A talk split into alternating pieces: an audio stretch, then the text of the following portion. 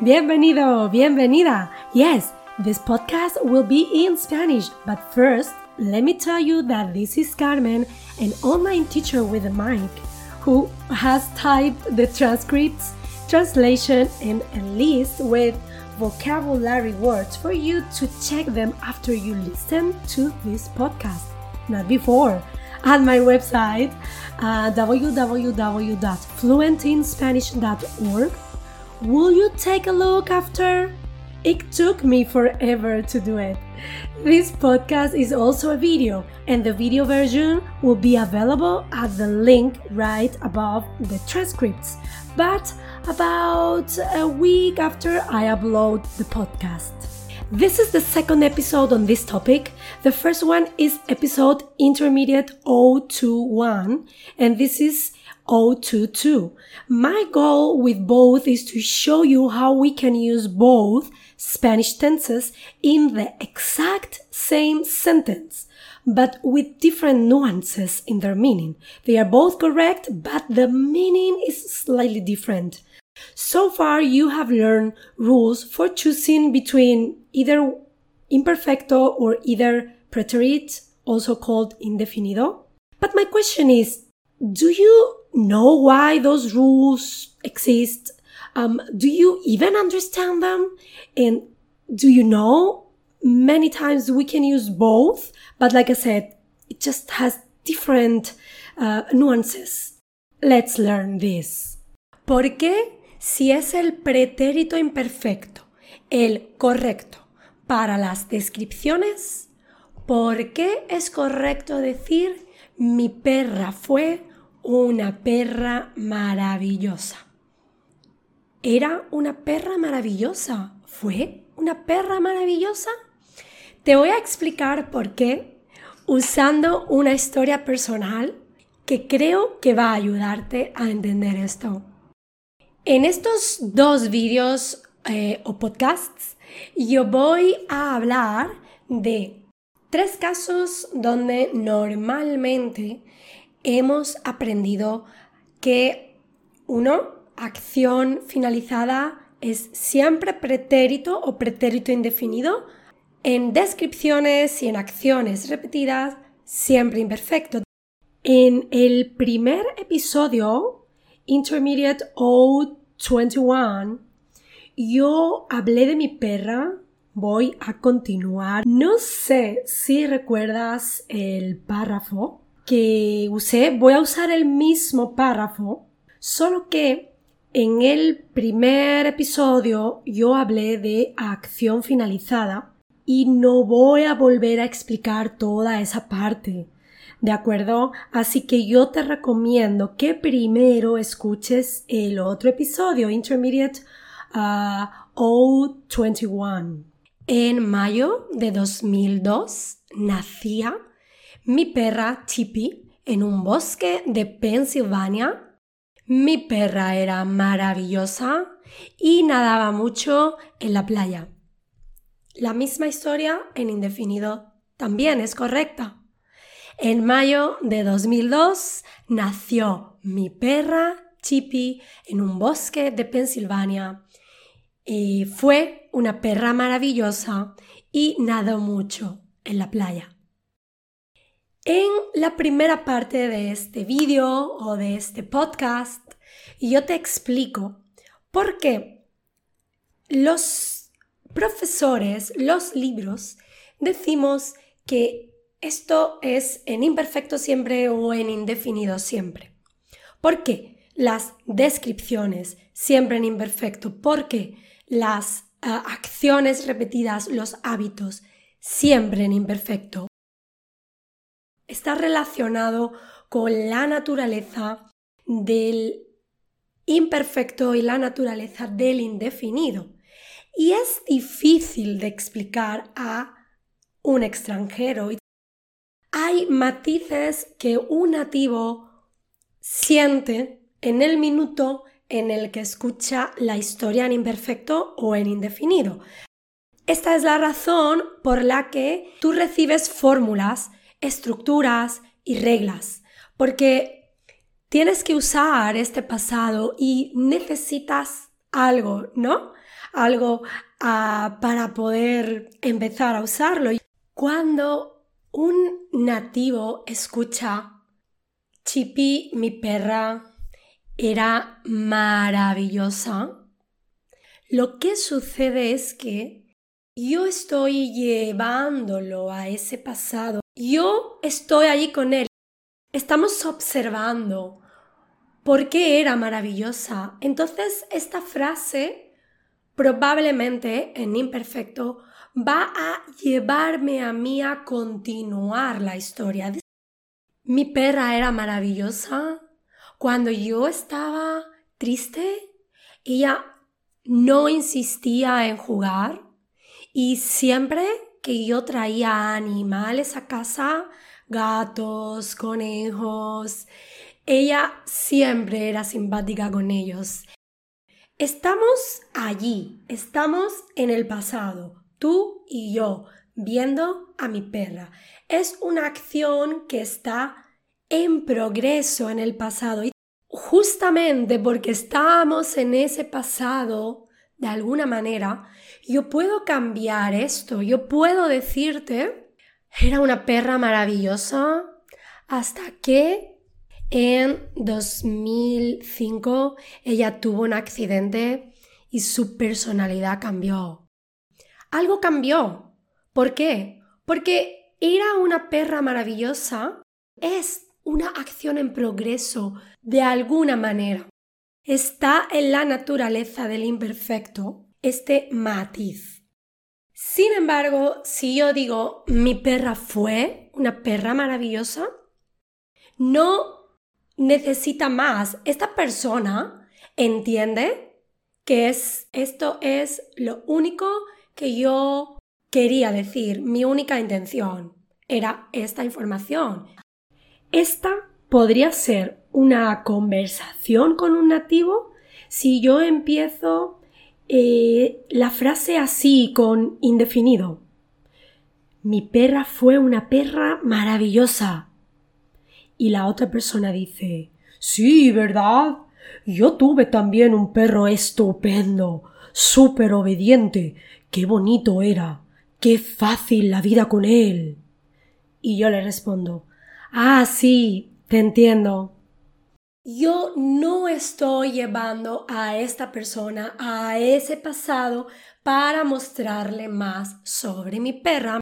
Yo estoy lejos de ese pasado, lejos de ese espacio. Hay distancia, yo soy breve. Si yo digo, mi perra era maravillosa.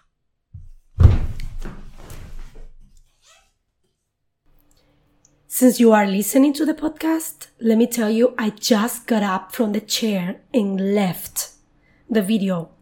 Left my chair to show you that if I say that sentence and as, as, as just a sentence I want to say itself and leave makes no sense. Las personas que me están escuchando están esperando algo más. So if I grab everyone is probably looking at each other like, ¿pero qué le pasa a esta persona? ¿Está, ¿Está enfadada? ¿Qué ha pasado? ¿Tú sabes qué ha pasado? Esto es lo que pasa si yo empiezo una descripción así y me voy. Es como, uh, she's weird. Ella es una persona muy rara. O algo pasó que yo no sé ¿Qué es esto? ¿Qué está pasando? Estoy interesada en el proceso. No estoy interesada en algo con distancia finalizado como mi perra fue una perra maravillosa. Siempre escuchas que las descripciones son en imperfecto. Y es verdad que casi siempre las descripciones estáticas de objetos estáticos son en imperfecto. La casa donde yo vivía con mi perra era pequeña. Imperfecto es estático. Es verdad que yo podría hacer una ampliación en mi casa para que mi casa fuera más grande. O sea, que el tamaño de una casa sí que puede cambiar, pero se considera una realidad estática. Ahora, ¿qué pasa con descripción de personas en el pasado? Las personas no somos estáticas, somos realidades más dinámicas, ¿no? Pero si yo describo a mi madre en el pasado, mi madre tenía el pelo moreno cuando era joven. Es un poco como describir una fotografía una imagen que yo tengo del pasado y esa imagen es estática. Por eso, casi siempre las descripciones así son con imperfecto. Sin embargo, si yo describo un evento, un evento es dinámico. Por ejemplo, mi viaje con mi perra desde Estados Unidos, Pensilvania, a España. Mi viaje con mi perra fue estresante. Esto es una realidad dinámica y por eso vamos a usar el indefinido casi siempre. Entonces, una vez más, si hay muchas cosas que son casi siempre lo más común, es que sea con imperfecto o indefinido, pero no siempre. Y por último, vamos con las acciones repetidas, con los hábitos. Yo te he dado un ejemplo que era eh, mi perra nadaba mucho en la playa o mi perra nadó mucho en la playa. Las acciones repetidas sí tienen una tendencia por el imperfecto. Mi perra nadaba en la playa al menos una vez a la semana. Es muy fácil en una acción repetida traducirla por used to en inglés. Pero cuidado, recuerda este matiz de ongoing action, la naturaleza que tiene el imperfecto de acción en progreso, la habilidad de llevarte tú y yo a ese pasado donde ella nadaba. Si yo digo, ella nadaba, ¿cuándo? ¿Algo pasó? Este es el contraste de pasados, ¿no? Ella nadaba cuando un tiburón apareció. Aquí ya ha cambiado el significado, no es una acción repetida, ¿verdad? Estoy usando el imperfecto para cambiar la historia, estoy introduciendo algo nuevo en la historia. Una vez más, esto ocurre por la naturaleza del imperfecto, para mostrarte, para llevarte allí. Y como tú y yo estamos allí, yo puedo cambiar esta realidad, yo puedo añadir cosas a la realidad. También puedo decir en ese contexto ella estaba nadando cuando un tiburón apareció. Es mucho más común en conversación estaba nadando que nadaba. Para was swimming. Podríamos pensar que entonces eh, nadó mucho en la playa en indefinido es she swam a lot on the beach. Puede ser, depende del contexto. En este caso, mi oración completa era mi perra fue una perra maravillosa que nadó mucho en la playa. Claramente un nativo entiende esto como acción repetida. Ella en su vida, durante su vida, hizo esto muchas veces o hizo esto mucho. Estoy situada lejos de ese pasado. Estoy contándote algo dos hechos eh, específicos y breves. Fue maravillosa, nadó mucho. Estoy lejos del pasado, acción completamente finalizada. Mi perra, eh, desgraciadamente, ya no está conmigo. Entonces yo te cuento cómo fue su vida, qué hizo ella, qué le gustaba hacer y puedo presentarte esto con indefinido. Así que cuidado con traducir eh, nadó mucho como she swam, porque ahí es como she used to swim a lot. ¿Es verdad que usamos el pretérito imperfecto más para acciones repetidas? Sí, es verdad. No siempre. How was it?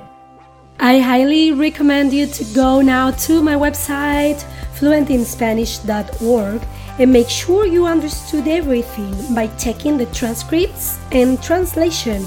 Another thing you can do is start the next podcast by reading the vocab list first.